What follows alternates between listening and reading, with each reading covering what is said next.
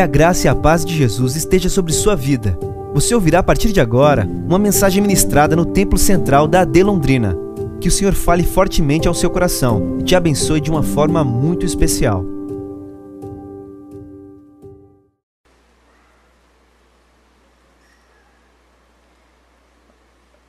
É somente um versículo desse capítulo e nos diz assim, conforme o Raí que já colocou ali para nós: Segui a paz com todos e a santificação, sem a qual ninguém verá o Senhor.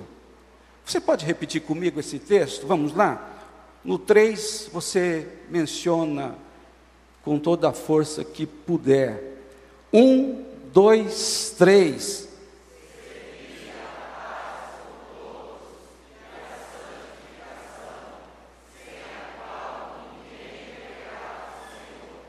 Amém. Queridos, a carta escrita aos Hebreus, como é sabido da maioria dos irmãos que estão aqui, ela é uma carta que não se sabe ao certo ou de fato quem foi o autor dessa carta. Muito provavelmente, a partir de que, ainda que ela seja uma carta anônima, inspirada por Deus, claro, mas muito provavelmente tenha sido o apóstolo Paulo. O certo é que, ao escrever esta carta, ela foi endereçada para cristãos que viviam na Palestina. Esses cristãos, eu estou falando de cristãos do primeiro século, eles estavam enfrentando muitas dificuldades e sofrimento por causa da fé. A história vai nos dizer, e quando eu digo primeiro século, é o primeiro século depois de Cristo, a história vai nos dizer que muitos desses cristãos que estavam sendo perseguidos, para alguns deles, o martírio era uma possibilidade real por conta dessa perseguição implacável. O escritor, então, ele escreve essa carta. E no capítulo 12, na sua primeira parte, ele fala sobre a disciplina divina. Ele exorta os seus leitores, já desde os primeiros versículos, na verdade, do capítulo primeiro, ele já exorta os seus discípulos ou os cristãos desta época para olharem para Jesus. Percebam que eu estou falando de um período de perseguição, e o capítulo 1 do capítulo 12, os versículos 1 do capítulo 12, ele começa dizendo: Portanto, nós também, pois que estamos rodeados de uma tão grande nuvem de testemunhas, deixemos todo o embaraço e o pecado que tão de perto nos rodeia e corramos com paciência a carreira que nos está proposta. De que forma?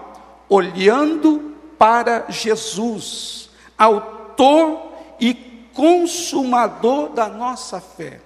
Ou, ou seja, cristãos perseguidos, cristãos correndo o risco de serem decapitados, de serem mortos, de serem martirizados.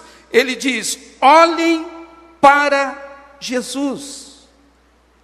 Em segundo lugar, a partir dos versículos 4 e 6 do capítulo 12, ele diz: aceitem a correção de Deus, porque vocês são filhos. Quem não aceita a correção é o bastardo, mas o filho, ele aceita a correção. No capítulo, ou perdão, no versículo 7 do capítulo 12 até o versículo 11, ele vai dizer: suportem o sofrimento. Às vezes a gente ouve alguém dizendo, pastor, estou pagando o preço. O senhor não faz ideia como eu estou sofrendo. Nós temos hoje um avanço muito grande, a qualidade de vida, as coisas que temos hoje, se comparadas com o que os nossos pais tinham, elas estão muito melhores. Irmãos, não faz muito tempo, templos da Assembleia de Deus, os bancos nem encosto tinham. O piso era de vermelhão. E para os mais experientes aí, encerado com cera canário. Carros na frente da igreja não existia. A maioria vinha para a igreja com um carrinho puxado por um animal. E tantos outros vinham a pé. A gente ouve histórias dos irmãos, dos pais da igreja, que andavam quilômetros, dez, doze filhos a pé para o templo. Agora hoje nós temos tudo. Não tem perseguição, meus irmãos, essa é a verdade. E a pessoa dizendo, eu estou pagando o preço. Que preço que você está pagando? Até porque o preço já foi pago. Jesus já pagou lá no Calvário. Ele cravou lá na cruz a nossa dívida. A cédula que era contra nós, ele já pagou. Mas mesmo assim, o escritor aos Hebreus, ele diz para esses irmãos que estão enfrentando e nesse tempo perseguição: suportem o sofrimento. E no versículos 12 do capítulo 12, versículos 12 e 13, ele diz: Portanto, tornai a levantar as mãos cansadas e os joelhos desconjuntados, e fazei veredas direitas para os vossos pés, para que o que manqueja se não desvie inteiramente, antes seja sarado, ou outras palavras dizendo, sejam fortes, tenham ânimo, tenham coragem, este sofrimento e essa perseguição que vocês estão passando vai passar. Não precisa temer os homens que podem matar o corpo, mas não podem matar a alma. E alguns dos pais da igreja, eles diziam: pode me matar, pode acender a fogueira e me colocar na fogueira. Alguns diziam: acendam quanto mais depressa possível, porque quanto mais depressa vocês acenderem a fogueira, mais depressa eu vou estar diante daquele que tudo pode. E aí no versículo de número 14, é a segunda parte, ele diz: para esse povo que estava enfrentando essa perseguição, Segui a paz com todos e a santificação, sem a qual ninguém verá o Senhor. Quando o escritor aos Hebreus escreve sobre seguir a paz com todos, ele está literalmente dizendo: corram em direção à paz, persigam a paz essa expressão, meus queridos irmãos, ela implica no sentido de empenhar. Corram em direção da paz, persigam a paz, empenhem, estejam empenhados, empenhem toda a energia necessária para que esse alvo seja alcançado. O mandamento, irmãos, neste versículo é, nesta frase é: esforcemos pela paz. Aleluia. Estejam determinados pela paz. Pastor, como isso é possível hoje? Meus irmãos, a paz é uma virtude que faz constar dentro daquele texto que Paulo escreve em Gálatas, capítulo 5, falando sobre o fruto do Espírito Santo. E eu gostaria de que o Raik colocasse para nós, Gálatas, capítulo de número 5. Na verdade, antes de falar um pouquinho deste fruto, o capítulo 5 também nos fala sobre a, as obras da carne.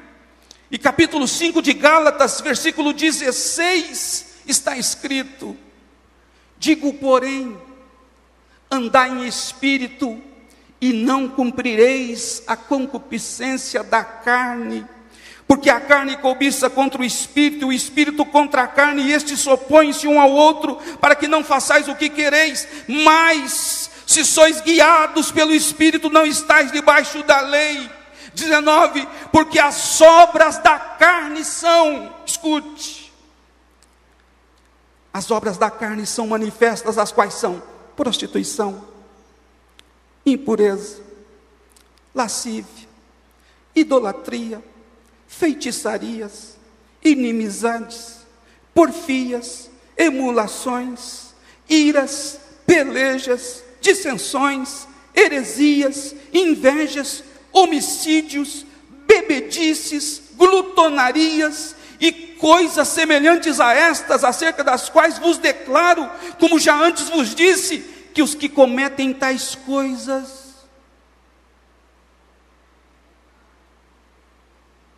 é a palavra que diz,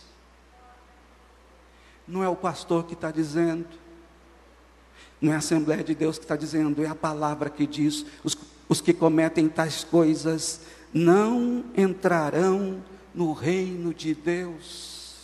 Mas quando Paulo fala isso sobre as obras da carne, na sequência ele já diz: Mas o fruto do Espírito é, diga comigo, amor, gozo e paz é lindo isso, irmãos. A paz, ela é uma virtude do fruto do Espírito Santo. E ela aparece intimamente relacionada a outras virtudes mencionadas por Paulo, especialmente com amor e alegria. Na verdade, a sequência que o apóstolo estabelece é amor, alegria, que é o gozo ali, e paz. Essa ordem ela é facilmente compreendida, pois como pode haver alegria se não houver amor? Como pode a paz reestar presente se faltar alegria? Percebe, irmãos, que a, a obra da carne é ira, pelejas e dissensões. Isso é carne. Mas quando passa a viver no Espírito, é amor, gozo e paz. Desde o Velho Testamento nós encontramos a palavra paz, traduzida por shalom. Shalom, Adonai, shalom, a paz do Senhor, irmão. Como é bonito quando a gente vê os, os crentes se interagindo a partir dessa paz. A paz do Senhor, meu irmão. Quando nós temos o um encontro com Jesus, Jesus transforma o nosso homem, transforma o nosso passado, e aquelas pessoas que não tinham paz, não tinham esperança, não tinham amor. O fruto do Espírito, o Espírito Santo gera isso como fruto. Andar com Jesus é desfrutar desta paz, porque foi Ele que disse em João capítulo 14 e o versículo 27: Deixo-vos a paz, a minha paz vos dou, não vos la dou como o mundo a dá não se turbe o vosso coração e nem se atemorize. Meus queridos irmãos, esta paz que eu e você estamos desfrutando aqui nesta noite, ela provém de Deus, ela nasceu no coração de Deus e ela é distribuída de forma gratuita para nós aqui nesta noite. Essa paz tem origem em Deus, ela é um dos seus atributos comunicáveis, ou seja, uma de suas qualidades que Ele compartilha conosco. E conforme eu disse, isso é desde o Antigo Testamento. Deus falou para Moisés, para Moisés falar para Arão o modo de abençoar o povo, e a gente chama essa, essa bênção de bênção araônica, de vez em quando é mencionada nos púlpitos: o Senhor te abençoe e te guarde. O Senhor faça resplandecer o seu rosto sobre ti e tenha misericórdia de ti o Senhor sobre ti levante o seu rosto e te dê a paz. Essa paz está sobre este lugar. Veio Jesus, veio o Novo Testamento, e essa paz, meus irmãos, continua sendo proclamada e ministrada, que nós chamamos de bênção apostólica. 2 Coríntios 13, 11. Todo final de culto você escuta isso. 2 Coríntios, capítulo 13, e o versículo 11.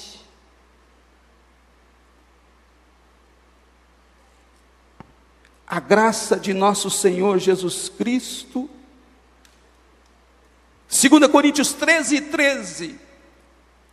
A graça do Senhor Jesus Cristo e o amor de Deus e a comunhão do Espírito Santo seja com vós todos.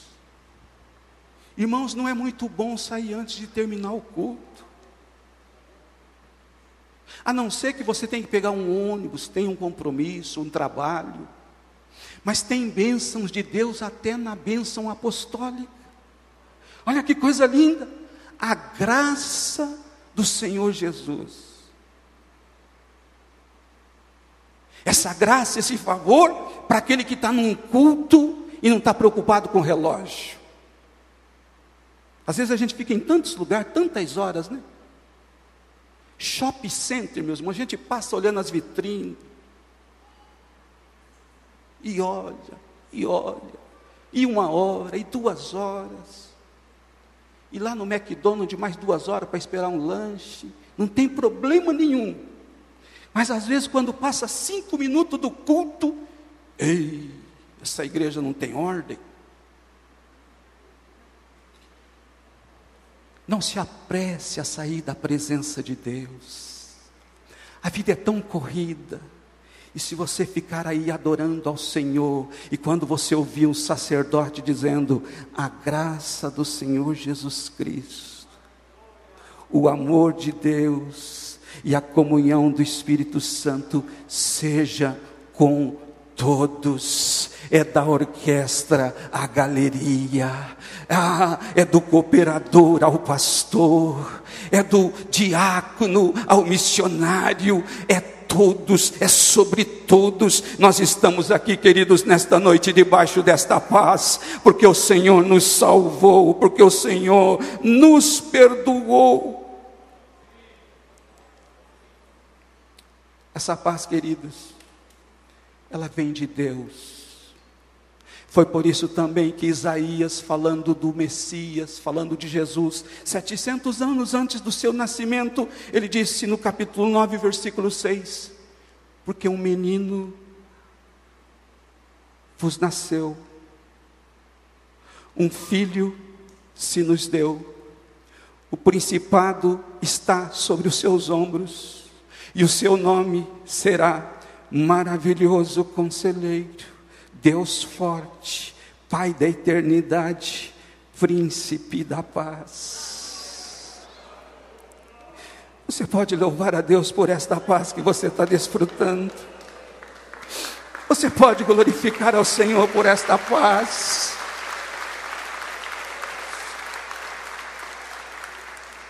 Eu sei que eu estou pregando nesta noite para alguém que entrou aqui enfrentando problemas. Eu sei que eu estou pregando para gente que deixou problema em casa.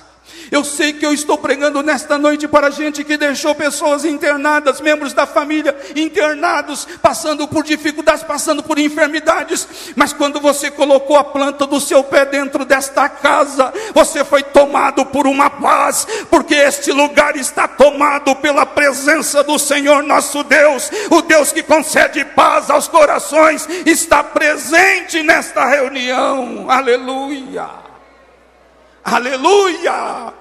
Ele é a nossa paz. Mesmo em meio às tempestades, Ele é a nossa paz. Mesmo em meio às enfermidades, Ele é a nossa paz. Ele é a nossa alegria. Ele é a nossa esperança. O nome dele é Jesus Cristo. O escritor aos Hebreus então diz: para esses irmãos que estavam sendo perseguidos, segui a paz. Mas ele diz: segui a paz com todos. Não dá, meus irmãos, para a gente fazer uma divisão. Olha, esse aqui eu vou ter paz com ele, que esse aqui é gente boa. Mas esse outro aqui, eu não gostei muito dele. Eu não estou me sentindo bem perto dele. Reino de Deus não há isso, irmãos. Deus tira pessoas de diversos lugares, de diversos segmentos, e traz aqui e diz para todos: A minha paz eu vos dou. Eu dou para vocês o meu perdão.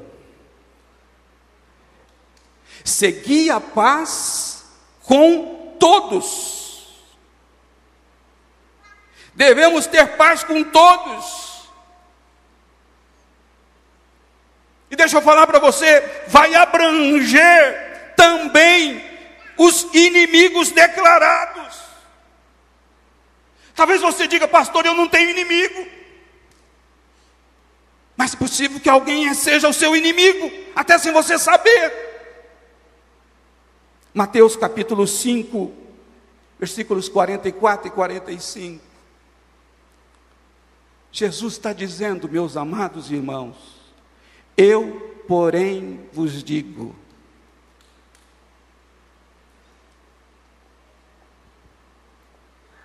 tenha comunhão e ame somente os do grupo, grupo fechado, é nós.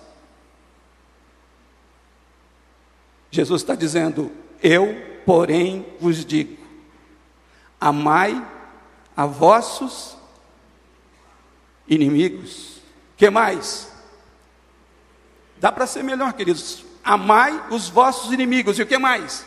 Bendizei os que vos maldizem. E está ficando bom. O que mais? Fazei bem aos que vos odeiam. E para ficar melhor, orai pelos que vos maltratam e vos perseguem. Antes que você diga misericórdia, Vamos para o 45. Olha por que, que precisa fazer tudo isso. Para que sejais filhos do Pai que está nos céus. Porque o Pai que está nos céus faz que o seu sol se levante sobre maus e bons, e chuva, e a chuva desça sobre justos e injustos justos.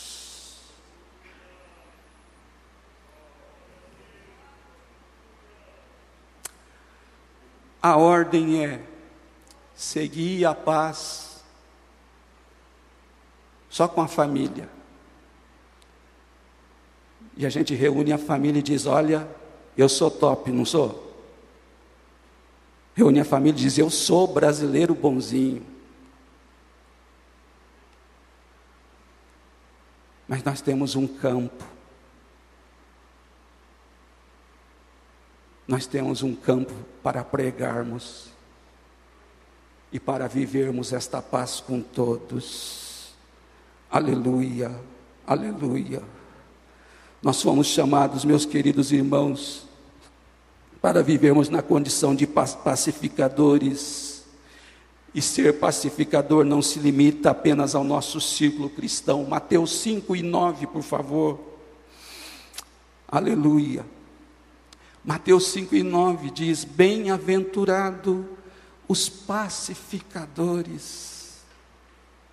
O que, que é pacificador, meu irmão? É aquele que apaga os incêndios, aquele que não fica levando mensagem para outros. Olha, sabe fulano? Hum, vou dizer nada não. Está falando isso, isso, isso de você. E às vezes nem está falando nada. E alguns até dizem: Olha, eu vou pedir até para você não falar nada com ele, porque não vai dar certo. Mas que ele falou mal de você, falou. No corpo de Cristo, na igreja do Deus vivo, nós não fomos chamados para ficarmos colocando gasolina, incendiando e falando: é isso mesmo, Fulano tem que perder mesmo, Fulano não pode estar aqui mesmo, não. Nós somos chamados para sermos pacificadores, e aqueles que são pacificadores serão chamados de filhos de Deus. Aleluia. O Salmo 34, meus irmãos, Davi escreve, Salmo 34, verso 14: Aparte-te do mal e pratica o que é bom, procura a paz e esforça-te por alcançá-la. Este mesmo conselho foi citado também pelo apóstolo Pedro, 1 Pedro capítulo 3 e o versículo 11. O mesmo texto é repetido: aparte-se do mal e faça o bem, busque a paz e siga. Daqui a pouco, irmãos, nós vamos pegar o pão e o cálice. E eu e você vamos ter a oportunidade de olhar para o Senhor Deus, que nos deu o favor que nos deu a salvação, que nos deu o perdão. Mas além da gente pegar o pão e o cálice e olhar para Deus, a gente pode olhar para o lado e pode dizer assim: não foi somente para mim, o meu irmão da direita também foi alcançado, o meu irmão da esquerda também foi alcançado, o irmão que está à vanguarda também foi alcançado, o que está na retaguarda também foi alcançado. Nós estamos aqui em um momento de comunhão. Sabe, querido,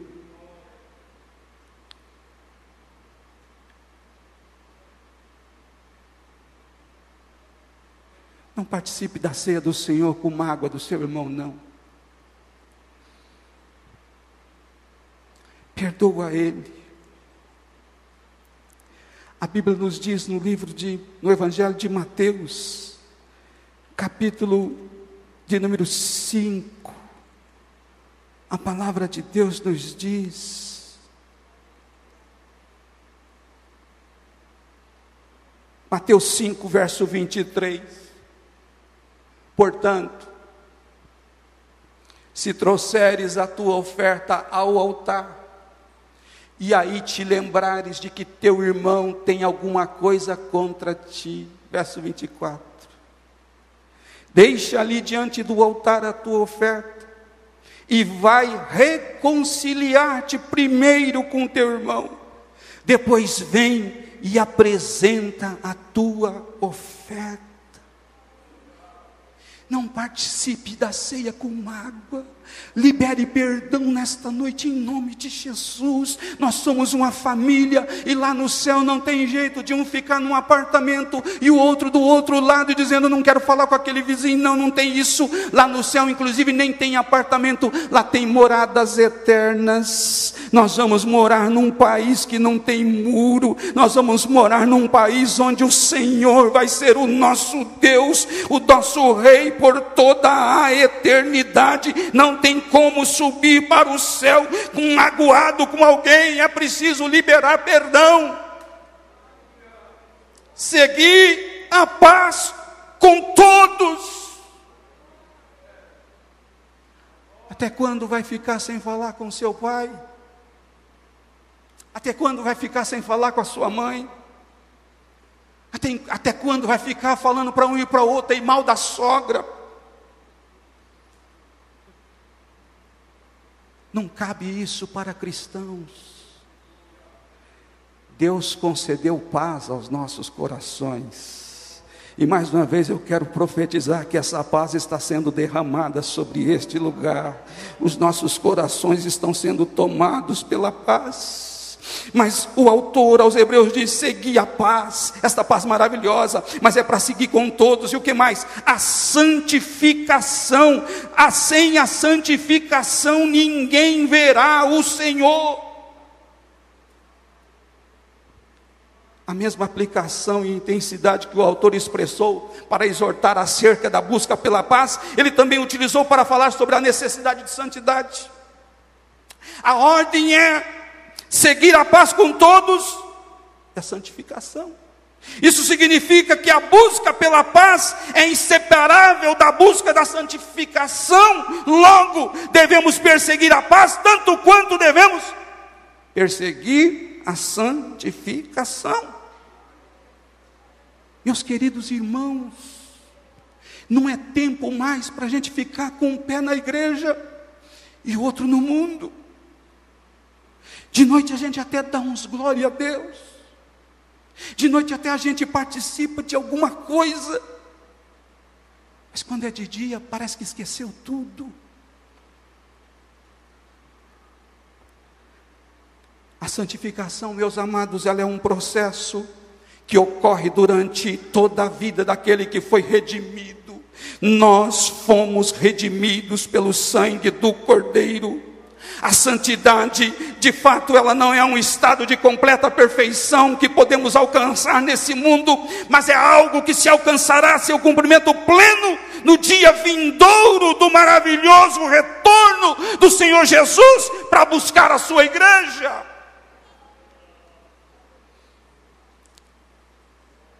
Nesse mundo, queridos, é fato que ainda estamos sujeitos ao pecado, mas através da santificação, nós vamos mortificando nossa carne e nos submetendo à vontade de Deus. O objetivo, aleluia, aleluia. O objetivo da reflexão desta noite é que possamos ser cada vez mais parecidos com Cristo.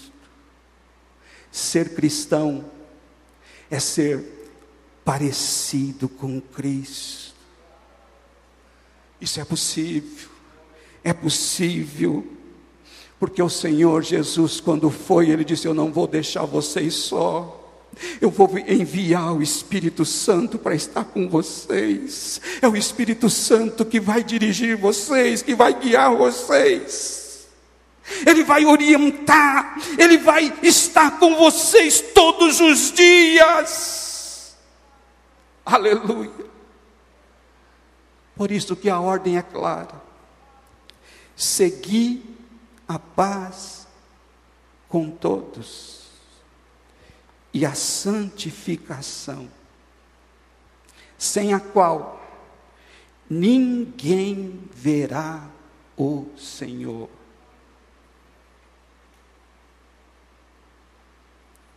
Pode chegar diante do Senhor aquele dia e dizer: No teu nome, Senhor, nós expulsamos demônios. No teu nome, Senhor, nós pregamos mensagens. No teu nome, Senhor, nós fizemos, fizemos, fizemos e fizemos e fizemos. E o Senhor vai dizer: Não vos conheço.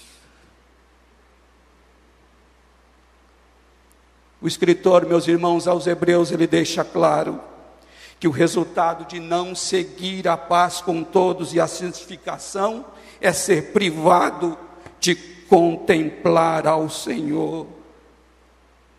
Automaticamente, quando seguir a paz com todos e a santificação, ela vai nos conduzir e vai nos levar ao maior de todos os privilégios. E o maior de todos os privilégios não é a aquisição da tão sonhada casa própria, do apartamento próprio. O maior de todos os privilégios não é a compra de um carro zero quilômetro, até porque essa configuração está sendo mudada, e daqui a pouco vai ser por assinatura, ninguém mais vai ter posse de carro, vai assinar, usar por um período, e de repente já não tem mais nada.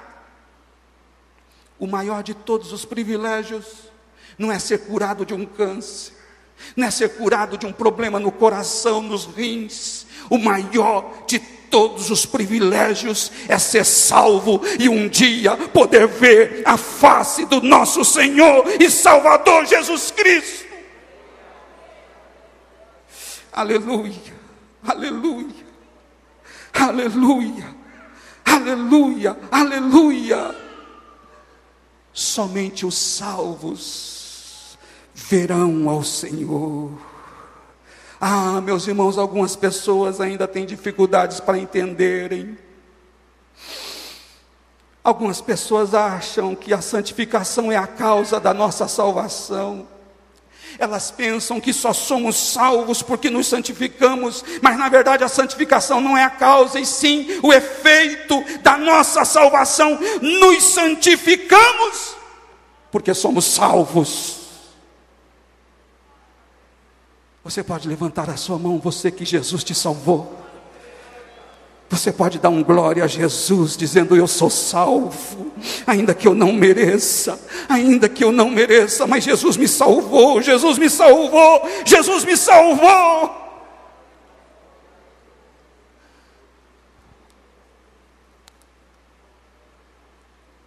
Amados, se alguém diz ser salvo, mas a sua conduta não reflete o caráter de Cristo e vive uma vida distante da vontade de Deus, onde não se pode ver os resultados efetivos desta santificação.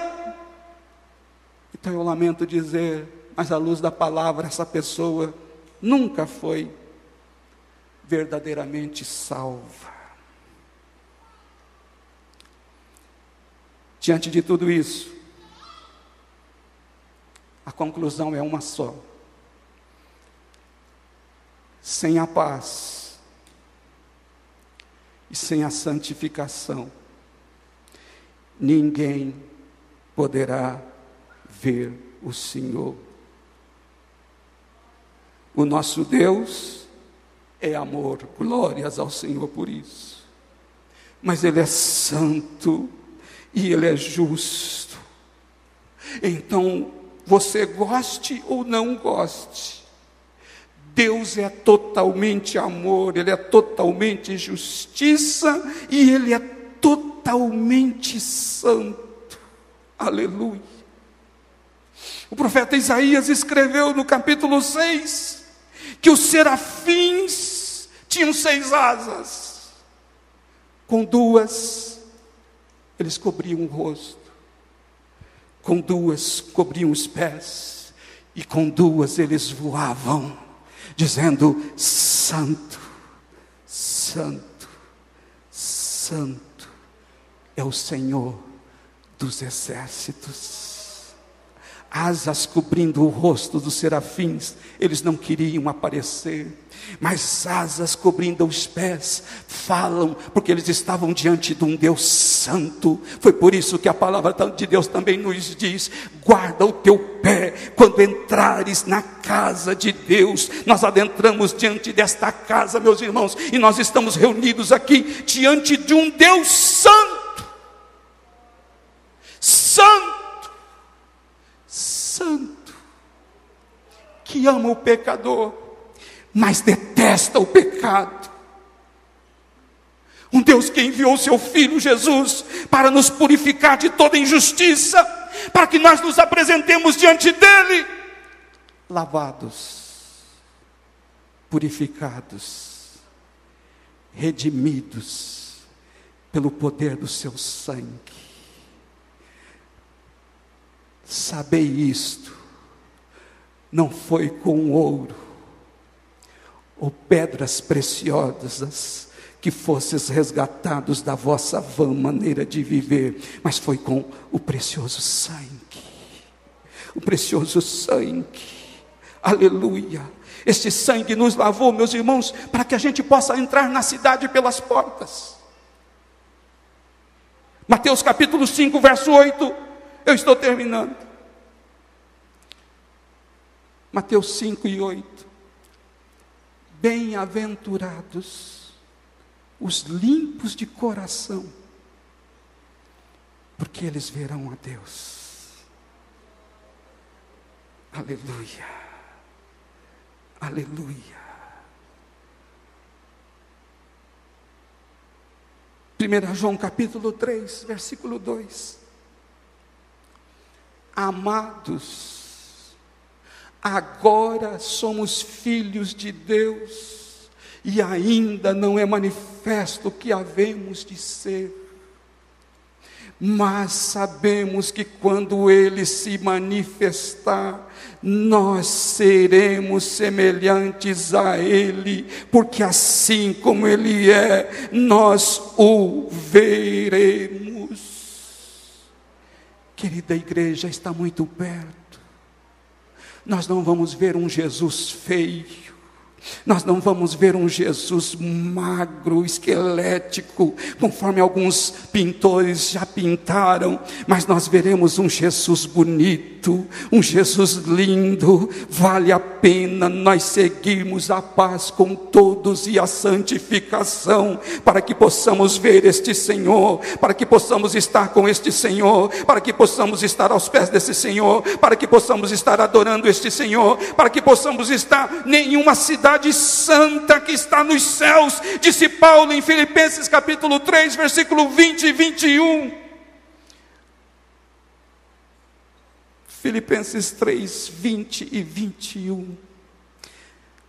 Aleluia, mas a nossa cidade está nos céus, onde também esperamos o Salvador, o Senhor Jesus Cristo. Aleluia, 21 que transformará o nosso corpo abatido para ser conforme o seu corpo glorioso, segundo o seu eficaz poder de sujeitar também a si todas as coisas. Quer ir morar no céu? Segui a paz com todos e a santificação, sem a qual ninguém verá o Senhor.